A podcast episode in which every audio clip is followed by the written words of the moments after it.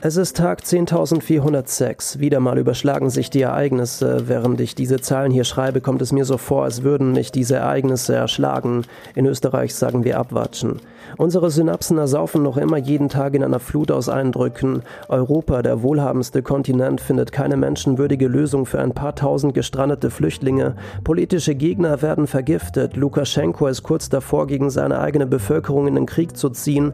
Erdogan träumt immer offensichtlicher von einem Großosmanischen Reich, während die neuen Götter Gutscheincodes nach uns schießen. Der derzeitige Kapitalismus ist noch immer eine sich selbst fressende Schlange. Wie auch immer, die Liste ist lang, die Schwänze sind klein und nein, ich habe keine Lösung für all diese Probleme, aber ich habe ein paar gute, meist optimistische Kurzgeschichten, mit denen ich das Gefühl der Hoffnungslosigkeit im Keim ersticken möchte.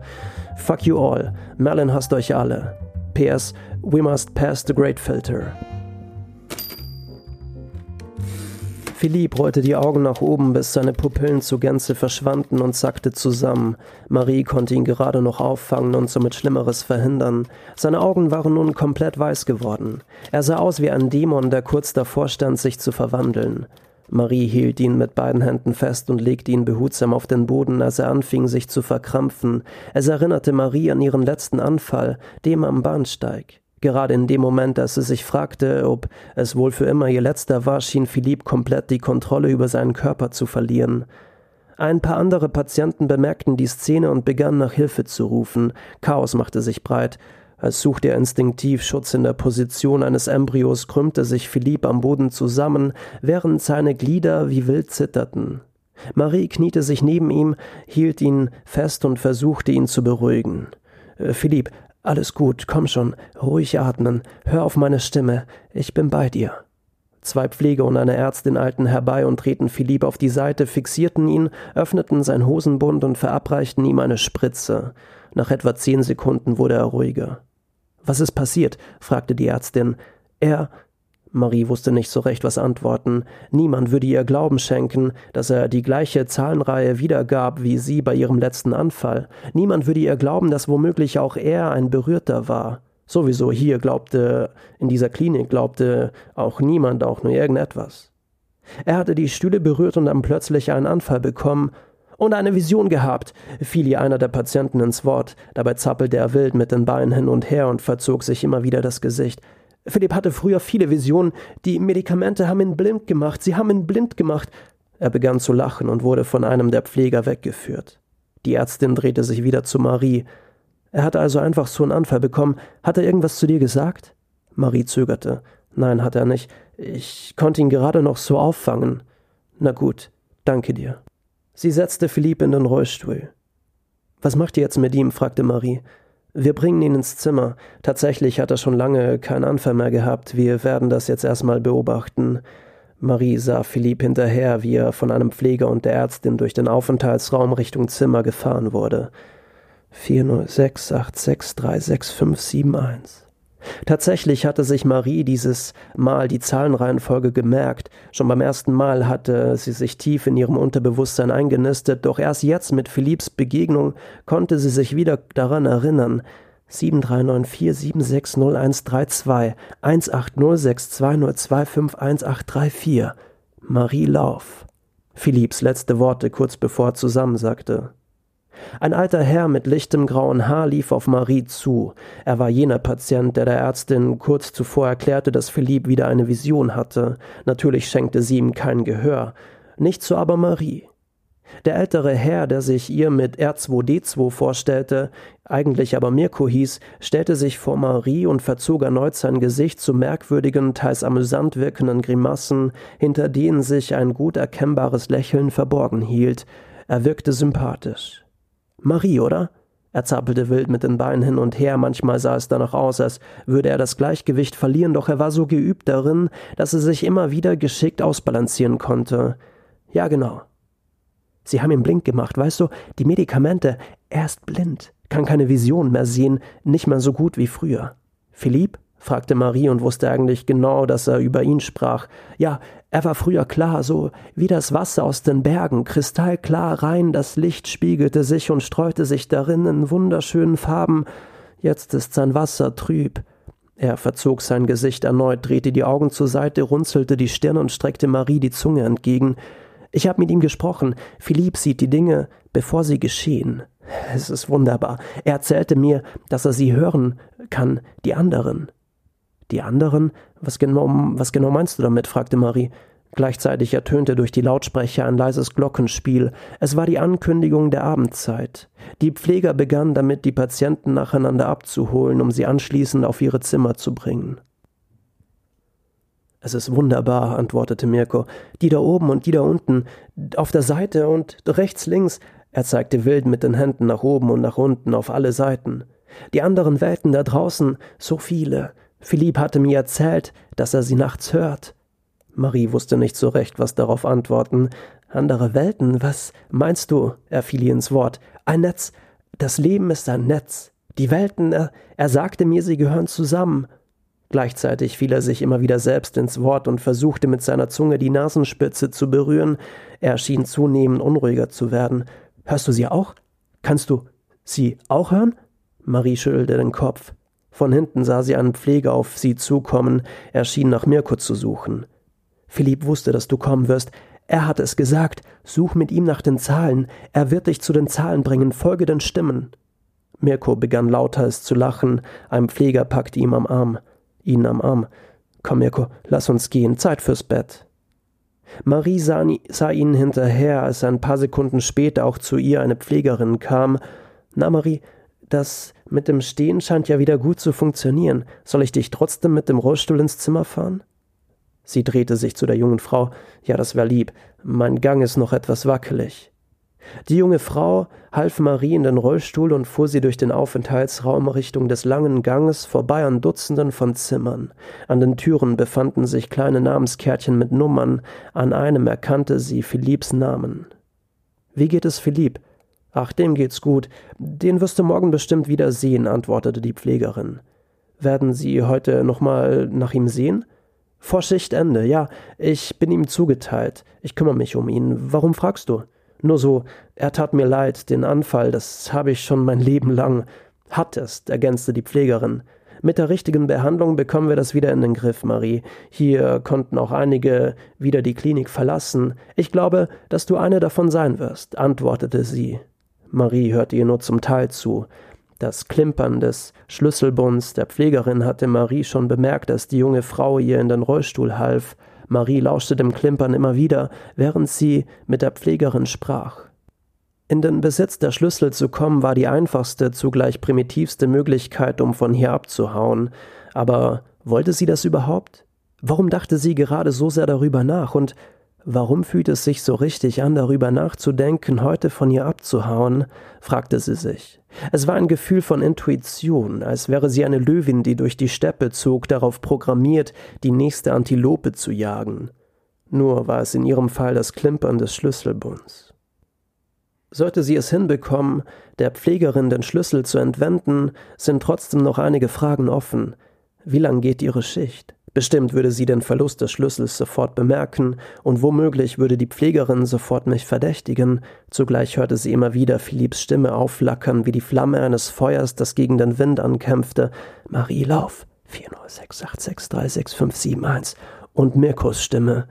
Philipp wusste, dass du kommen wirst. Er hat es gesagt. Such mit ihm nach den Zahlen. Er wird dich zu den Zahlen bringen. Folge den Stimmen. Das Klimpern des Schlüssels riss Marie wieder aus ihren Gedanken. Die junge Pflegerin stellte den Rollstuhl vor das Bett und half ihr auf. Mar Marie griff mit der linken nach Hand nach ihrem Arm und mit der rechten unbemerkt nach dem am Hosenbund befestigten Schlüsselbund. Sie drückte es nach oben, gleichzeitig lief die Pflegerin mit ihr ein paar Schritte Richtung Bett. Marie war sich sicher, dass sie das Klimpern bemerken würde, aber tatsächlich, es hatte funktioniert. Marie versteckte das Schlüsselbund hinter ihrem Rücken und schob es anschließend unter das Kopfkissen. Die Pflegerin schaltete das Licht aus und verließ das Zimmer, woraufhin sich die weiße eiserne Tür mit einem kräftig, mit einem kräftigen Knall und dem kleinen rechteckigen Glasfenster schloss. Sie kommt bestimmt gleich wieder, bestimmt wird sie es bemerken, hundertprozentig. Marie platzierte ihre rechte Hand unter dem Kopfkissen, ertastete das Schlüsselbund und tat so, als würde sie schlafen, doch in Wahrheit huschten Dutzende von Gedanken durch ihren Geist. Was soll ich nun machen? Zu Philipp? Mit ihm zusammen abhauen? Aber wohin und warum eigentlich? Was haben diese Zahlen zu bedeuten? Verdammt. Was mache ich nur? Doch aus den Minuten wurden zwei Stunden, und als gegen zehn Uhr das Licht im Gang ausging, konnte Marie aufatmen. Womöglich hat sie Nachtdienst und macht gerade Pause oder sie nimmt ihren Job ziemlich locker oder Marie ging ein paar der Möglichkeiten durch, die eventuell Grund dafür waren, dass die Pflegerin das Verschwinden des Schlüssels nicht bemerkt hatte. Ich sollte mich beeilen. Beeilen für was? dachte sie sich zugleich, denn noch immer fühlte, fühlten sich ihre Gedanken an, als wären sie instinktiver Natur. Marie zog den Schlüssel aus dem Bett hervor und lief zur Tür. Auf dem Bund waren etwa fünfzehn verschiedene Schlüssel. Sie probierte einen nach dem anderen aus. Schon der vierte hatte in das Schloss gepasst. Sie drehte den Schlüssel langsam nach links, bis ein leises Klicken zu hören war. Geschafft.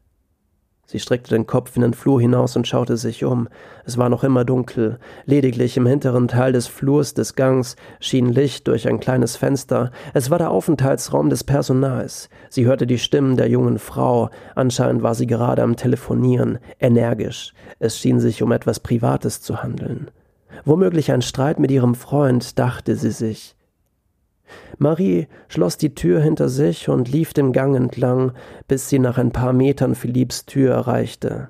Sie steckte den Schlüssel wieder in das Schloss und klick.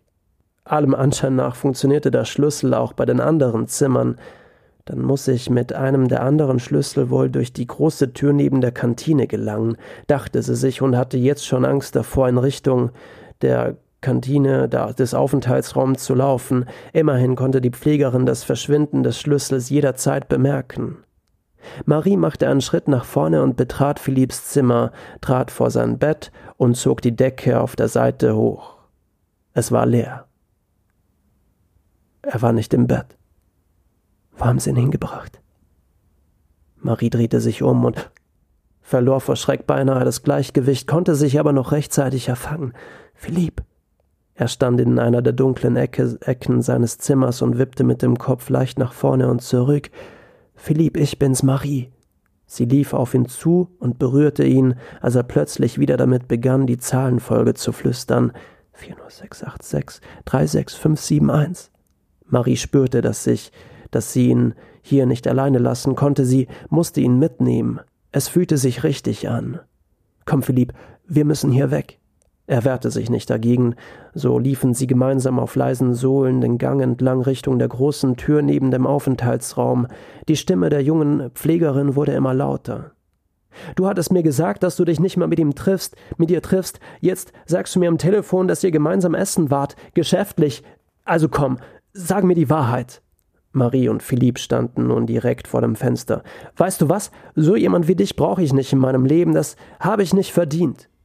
Das Gespräch schien sich langsam dem Ende zuzuneigen, sie mussten nun schnell sein. Leider konnte sie Philipp nicht dazu bringen, sich auf seine Knie am Boden entlang zu bewegen, und so musste sie auf den richtigen Zeitpunkt warten, um sich am Fenster vorbei zu bewegen. Komm, jetzt, Philipp. Sie packte ihn am Arm und zog ihn zu sich. Nach etwa vier Metern hatte, hatten sie die große Tür erreicht. Sie trennte die Zimmer, den Flur von den Fahrstühlen und der Treppe. Marie probierte einen Schlüssel nach dem anderen, doch keiner schien in das Schloss zu passen. Währenddessen wurde die junge Frau immer lauter. Fick dich, fick dich einfach nur, ich hab die Schnauze voll von Typen wie dir. Marie war nun beim letzten Schlüssel angelangt. Bitte, bitte, bitte. Philipp wippte noch immer mit seinem Kopf vor und zurück. 406863657 Klick. Jawohl, der Schlüssel passte in das Schloss. Dieses Mal aber quietschten die Scharniere der Tür so laut, dass sie durch den kompletten Flur bis in den Aufenthaltsraum hallten. Verdammt, Philipp, Philipp, komm schnell! Die junge Pflegerin in der Kantine verstummte, sie hatte es bemerkt. Marie und Philipp liefen geradewegs auf die Aufzüge zu. Es waren zwei. Glücklicherweise stand bereits einer auf Höhe des Stockwerks. Die Tür öffnete sich und Marie drückte auf Erdgeschoss. Doch es tat sich nichts. Auf der rechten Seite der Tastenschaltfläche bemerkte sie wieder ein Schlüsselloch. Sie griff nach dem Schlüsselbund. Genau in diesem Moment öffnete sich die große Tür und die junge Pflegerin schaltete das Licht ein. Halt! Stopp! Bleibt stehen! Marie hatte 15 Schlüssel zur Auswahl. Zwei wurden bereits gebraucht, 13 waren also noch übrig. Bestimmt hatte auch der Fahrstuhl seinen eigenen. Ihr blieben nur noch ein paar Sekunden. Das war's, dachte sie sich. Sie schloss die Augen, griff nach einem der Schlüssel, öffnete sie wieder und steckte ihn in das Schlüsselloch. Er passt. Die Tür des Fahrstuhls schloss sich nur ein paar Sekunden, bevor die Pflegerin ihre Hand dazwischen packen konnte. Nach drei Stockwerken kam der Fahrstuhl zum Stillstand. Die Tür öffnete sich und sie liefen geradewegs auf die großen Glasscheiben zu. Marie entschied sich nicht für den Hauptausgang an der Eingang an der linken Seite, sondern für die kleine Tür auf der rechten, die auf den Mitarbeiterparkplatz führte. Bevor sich hinter ihnen die Tür schloss, hörte sie mehrere Stimmen durch den Flur hallen. Marie und Philipp sind abgehauen. Wo ist eigentlich der Nachtwächter? Tatsächlich befand sich der Nachtwächter genau in diesem Moment vor dem Hauptausgang und rauchte genüsslich seine Zigarette. Er hatte von all dem nichts bemerkt, nichts mitbekommen, drückte aber seine Kippe aus, als hinter ihm das Licht anging. Marie und Philipp befanden sich nun vor dem nicht beleuchteten Mitarbeiterparkplatz unbemerkt und schlichen sich an den Autos vorbei. 406863657. Philipp, leise, verdammt, halt die Klappe! Sie hatten es geschafft. Es musste Mitternacht gewesen sein, als sie sich über ein großes Maiskornfeld bewegten. Der Mond stand hell am Himmel, als wollte er ihnen den Weg leuchten, den Weg weisen. Aber wohin? fragte sie sich immer wieder. Ihr ganzes Leben lang hatte sie sich gewünscht, ihre Gabe zu verlieren, zu vergessen, ein normales Leben zu führen, doch nun wünschte sie sich nichts mehr als einen kurzen Blick in die Zukunft zu werfen. Was passiert als nächstes? Philipp trällerte noch immer die Zahlenreihenfolge vor sich hin, manchmal hörte es sich sogar danach an, als würde er singen 1806202518334. Der Mond wanderte über das Firmament, sie beide über Wiesen und Felder, und als der Mond beinahe wieder den Horizont berührte, hörte man die ersten Vögel zwitschern. Marie erblickte die vor ihr die Skyline Manhattans. Sie blieb stehen, 4 0 6 8 6 3 6 5 7 1 und starrte Philipp an. Koordinaten. Verdammt, es sind Koordinaten. Sie war sich nicht komplett sicher, aber sie wusste, dass die Anzahl der Zahlen darauf hindeuten könnten. Es war ihre plausibelste Lösung. Plötzlich blitzte es am Himmel hell auf. Nur für den Bruchteil einer Sekunde, und was von dem grellen Licht übrig blieb, waren Nordlichter. Sie waren schwach, aber gut zu erkennen. Hier, das ist unmöglich. Tatsächlich waren es welche, auch Aurora Borealis genannt. Normalerweise gab es sie nur auf der Nord- oder Südhalbkugel. Sie entstehen, wenn elektrisch geladene Teilchen des Sonnenwinds auf Sauerstoff- und Stickstoffatome treffen und diese ionisieren. Jetzt bemerkte es Marie erst. Die Skyline von Manhattan, die zuvor in hellem Licht erstrahlte und den Himmel über ihr gelblich-rot färbte, war erloschen. Für ein paar Sekunden, denn wie eine alte Glühbirne begann sie wieder zu flackern und erstrahlte aufs Neue, als wäre nichts gewesen. Was war das?